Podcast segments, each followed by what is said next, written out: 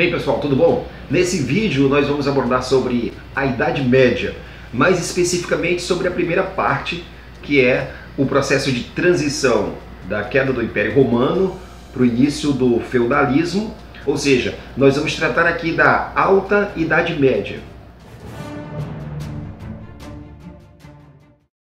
Entre os objetivos dessa aula está conhecer alguns aspectos dos povos germânicos que vão ajudar configurar o mundo feudal, conhecer os valores da sociedade medieval, perceber a influência da religião católica nesse período histórico, e aí nós vamos identificar os grupos sociais, caracterizar a economia, as relações sociais que se estabeleceram nesse período, analisar alguns fenômenos religiosos, políticos e sociais, como as cruzadas, o Tribunal da Santa Inquisição, a arte, a cultura e a pintura produzida nesse período e também caracterizar os principais fatores que levarão esse período à decadência, que aí será a entrada na Baixa Idade Média.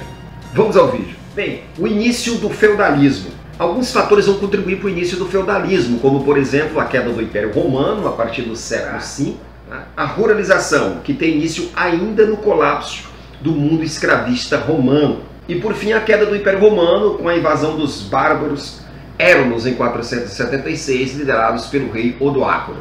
Os bárbaros. Quem eram os bárbaros? Para os romanos, os bárbaros eram todos aqueles que não estavam é, submissos ao poder romano. Eram todos aqueles que estavam fora das fronteiras do Império Romano, que não falavam o latim, que não tinham o cristianismo como sua religião. A economia bárbara dos povos que circundavam as fronteiras do Império Romano e que vão pressioná-las até a decadência do Império ou por negociação ou por invasão militar? Bem, a economia bárbara era primitiva, é amonetária, ou seja, eles viviam basicamente da caça e da pesca e dos despojos de guerra. Alguns grupos é, germanos praticavam é, o pastoreio e a agricultura rudimentar, né? ainda em terras coletivas, não havia a noção de propriedade privada. Os principais povos bárbaros que contribuíram para a queda do Império Romano, os tártaros, os mongóis, né, que são os hunos, os turcos, os búlgaros e os húngaros. Nós vamos ter os eslavos, né, de origem europeia oriental e Ásia, que são os russos, os sérvios, os tchecos, os poloneses, e os germanos de origem indo-europeia, os visigodos, os ostrogodos, os anglo-saxões, os francos. A política bárbara. Os bárbaros não conheciam um Estado centralizado, organizado, né? Eles constituíam nações organizadas em tribos, a maioria delas desconhecia a escrita e vivia uma vida orientada por leis baseadas nos costumes, né? ou as leis consuetudinárias, que são transmitidas de geração a geração pela oralidade. Aqui no mapa a gente pode ver é, os povos bárbaros e as pressões deles sobre as fronteiras né, do Império Romano.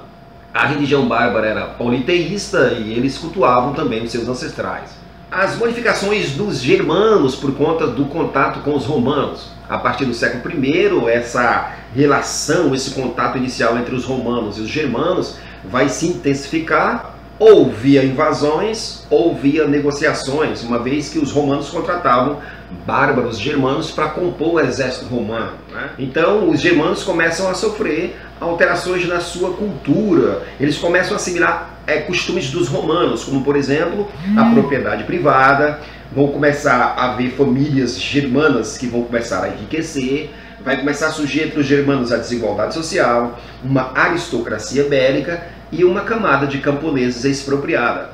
Os hunos empurram os germanos para dentro do Império Romano. Isso é interessante, né? Porque algumas tribos asiáticas, principalmente os hunos, né, que se dirigem para as terras ocidentais do Império Romano em busca de novas terras férteis para o cultivo, eles vão acabar empurrando né, os bárbaros é, é germanos para dentro das fronteiras romanas porque os germanos temiam os hunos, né? Assim, os bárbaros, por temerem os hunos, ou vão fazer alianças com os romanos, ou vão ameaçar as fronteiras romanas e adentrá-las, né? Fugindo assim das perseguições dos hunos. E em 395, o imperador Teodósio vai dividir o Império Romano em dois. O Império Romano do Ocidente, capital Roma, que vai cair em 476, e o Império Romano do Oriente, com capital em Bizâncio, que vai perdurar bem mais e só vai cair em 1453. Outro fator que contribuiu para o feudalismo, o domínio do mar Mediterrâneo pelos árabes. Né? Eles vão invadir a Península Ibérica e vão fechar o mar Mediterrâneo né, como via comercial. Né? essa obstrução do Mediterrâneo vai acelerar o processo de ruralização da Europa Ocidental, consolidando o feudalismo.